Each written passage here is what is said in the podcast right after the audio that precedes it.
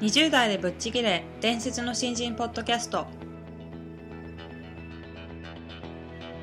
伝説の新人ポッドキャストはさまざまな業界で伝説的な活躍をしているゲストをお招きし20代の皆さんに向けて優秀な人材と言われるレベルではなく圧倒的に突き抜けた人材になるためのヒントをお伝えしていく番組です。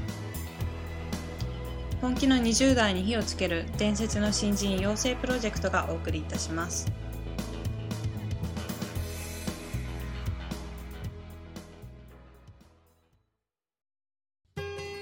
こんにちは。20代でぶっちぎれ伝説の新人ポッドキャストへようこそ。ナビゲーターの戸谷香奈です。伝説の新人プロジェクト小宮です。よろしくお願いします。よろしくお願いします、えー今回もですね前回に引き続きましてリコージャパンの、えー、清美さんにお話を伺っていきたいなと思うんですけども、まあ、あの前回20代もう前半のお話ですねいろいろあのお話をしていただいてうん。非常に興味深かったんですけども、えー20代の本当最後のタイミングで掴んだチャンスについて、えー伺っていきたいなと思いますのでよろしくお願いします、はいよろしくお願いします。その大型の案件っていうのはどういうえーとですね、2ついっぺん、まあ、ほぼ時をほぼ同じくしてあったんですけど、はい。一つは北海道の、はい。と千歳空港のそばに大リゾート地を作る、うん。そのサービス動線の設計とサービスの組み立て、へで北海道というのは、はい。えーゴルフ場がメインなんですけどね、はい。とのリゾートだったんですけど、え北海道のゴルフ場って面白くって、えー、と毎年ゴルファーたちが投票をするんです。うん。投票。はい。でえっ、と一つには コースの投票。コースがいいか悪いかっていう投票。それから、えークラブハウスを中心にした、えー、とサービス。ええ全体の投票、まあ、ご飯も含めてですね、うんうんそれから、えー、と最後はキャディーさんの品質の投票、でこの3つで投票して総合が決まる、うん。で、えーもう条例は決まってたんです、うん。うんあるその北広島って場所に、ええ。札幌からすぐそばの場所。に、はい。で、えーそこにですね、まあえっと、サービス部門でその第2位にいきなりポンと出たんですね。へえすごいですね。それが本当に苦しい仕事だったんですけあど苦しかったんですね。苦しかったですね。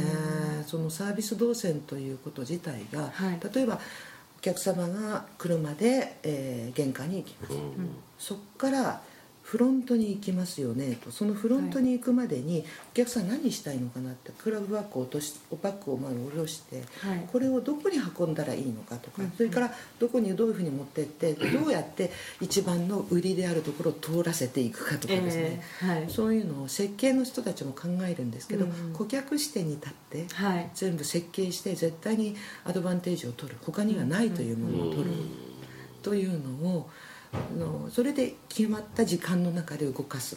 というはいのをうんして、どこにじゃあ今度は人を置いていったらいいのか。はい。でどうやって人件費をアップさせないようにするのかっていうようなそんなことをやったのが一つ目です。ね。はい。でもで東京からお客さんを呼ばないとあの高いフィーが取れないと当時はいうことでど。えどうやって千歳まで運んでくるかはい。というようなサービス戦略だとか、はい。そのためにキャディーさんたちをどういうふうなレベルの教育をするかとかっていうのをサービスあのキャディーさんたちには相当恨まれてると思って最後打ち上げの時に はい。12月に温泉行くんですよね、はい。で私呼ばれて行ったんですけど、はい。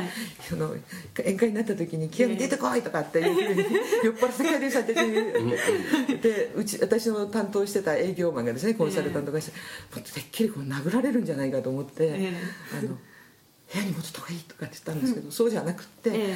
まあ、2位になってくれて、うん。特別ボーナスが出て、ええ。それであの憎たらしいキュウリに「ありがとう」って 言いたいんだよねとかっていうことだったらしくて、ええそね。はい。まあ、そんなのが一つ、ねそれとそれが昭和62年から63年の仕事だったんです。はい。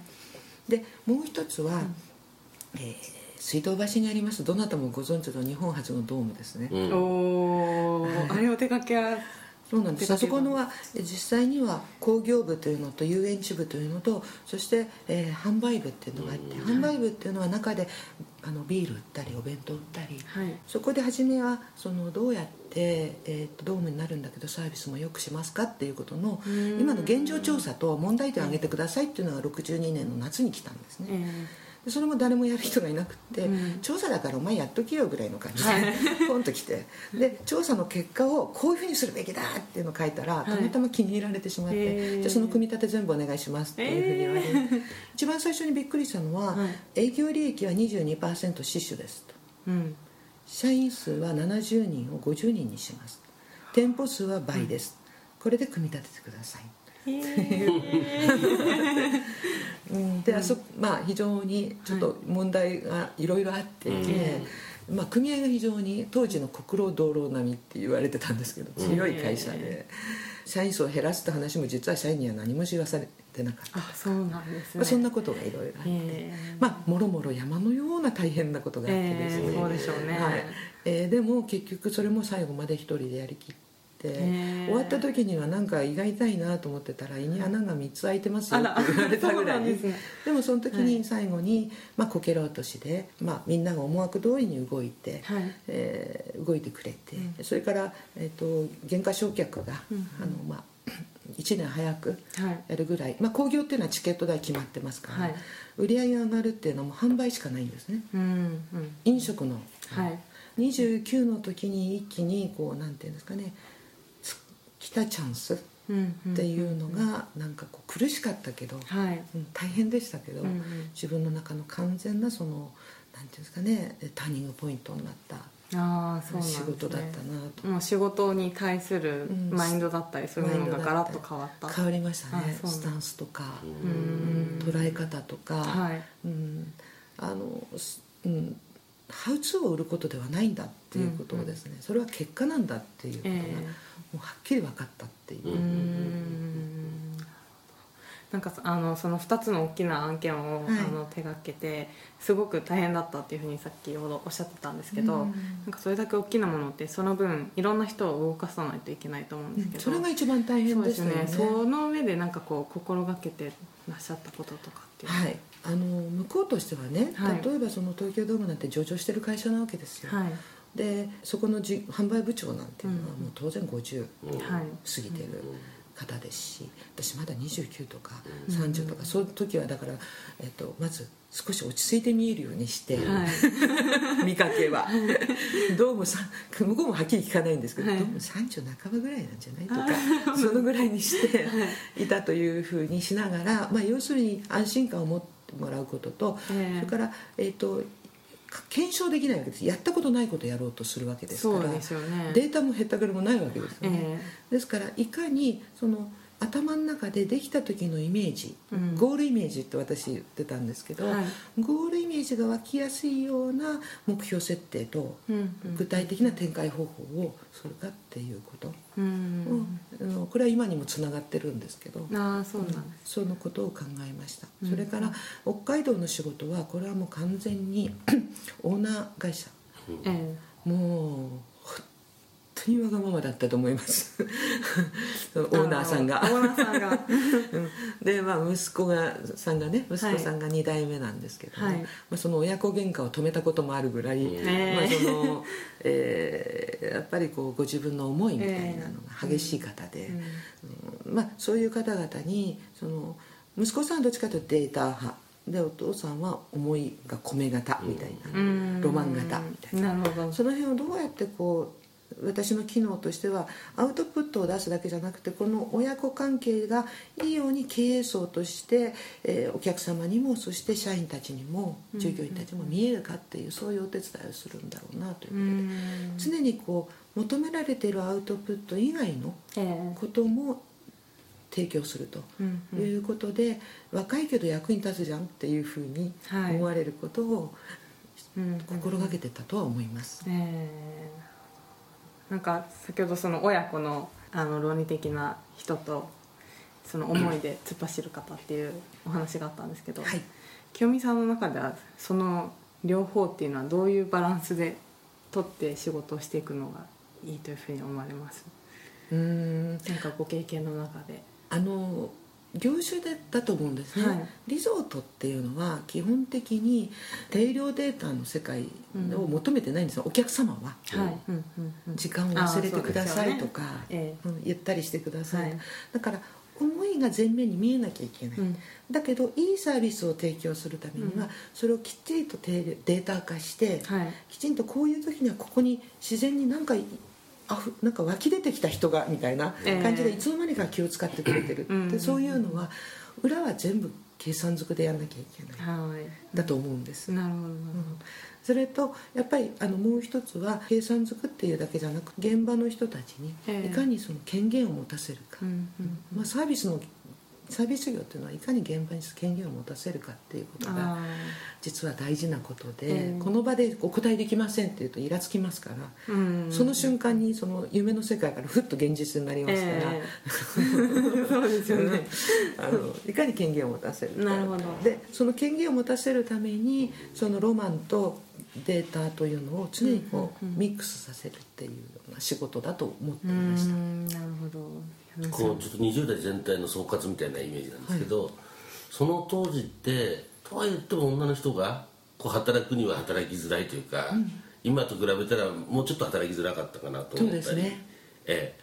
で、まあ、そんな中でそのコンサルの会社をややしつこいぐらい入れてくれって言い続けられたものとかとはいえなんかエネルギーのこう根源があるような気がするんですね、はい。これはどんどんな理由で頑張れたと今こう振り返ってみるとはい思われますか、あのー私はすごい学生時代コンプレックスがあって、で言いますのは兄がとっても優秀な人間だったんですね、はい、で私は あんまり取り柄がないなとまあ自分で思っていてなんかこうだけどどんな時代でもこれからは分かんないんですよ、うん。分かんないんですけど、うん、誰も想像がつかないし自分なんかもっと想像がつかないんですけどとりあえず何か困った時に自分のお一人でも食べていけるうん。人に人生を預けるほど私は勇気がないと思っはいたんですね。よくお嫁さんになりたいとか、えうんそれほど勇気はないと。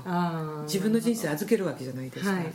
で だから一人でもまあ仮に結果として二人でも自分の人生を自分で面倒を見るというためには何か自分の中で自信が持てるものがないとダメだとその時に中途半端なことのやり方では自分は大した能力がないからとことんまでやんなきゃダメだろうなっていうふうには思ったんです。それが多分一番のし下地だと。うん。だからコンプレックスだと思います自分にとっては。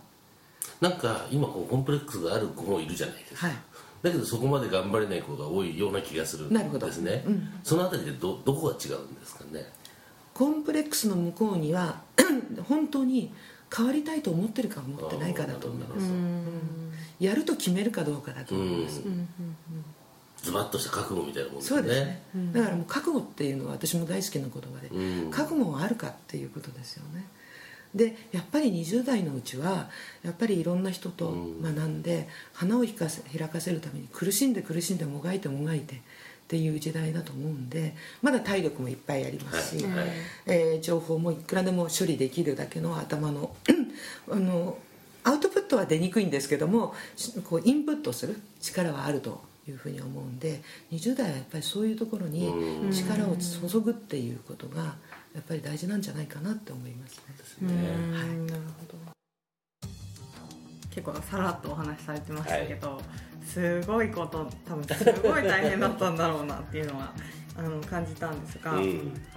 まあ、それをきちんとやり遂げる姿勢だったりとか多くの人を巻き込んでゴルフ場のお話ですかね。はい。あの最終的にはキャディーさんに、まあ、怒鳴られるんじゃないかと思ってたらありがとうって言ってもらえたっていうお話だったりとか、まあ、本当に真剣にお仕事されてたんだなってことがひしひしと伝わってきてすごい刺激になりました。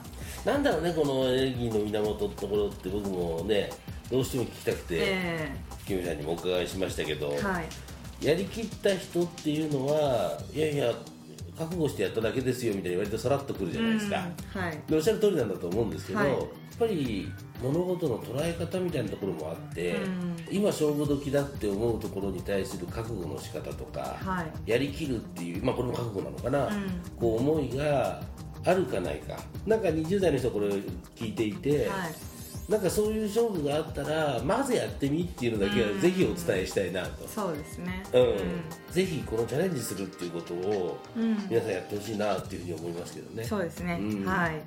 私もいろいろチャレンジしていきたいなと思います。はい。ありがとうございました。はありがとうございました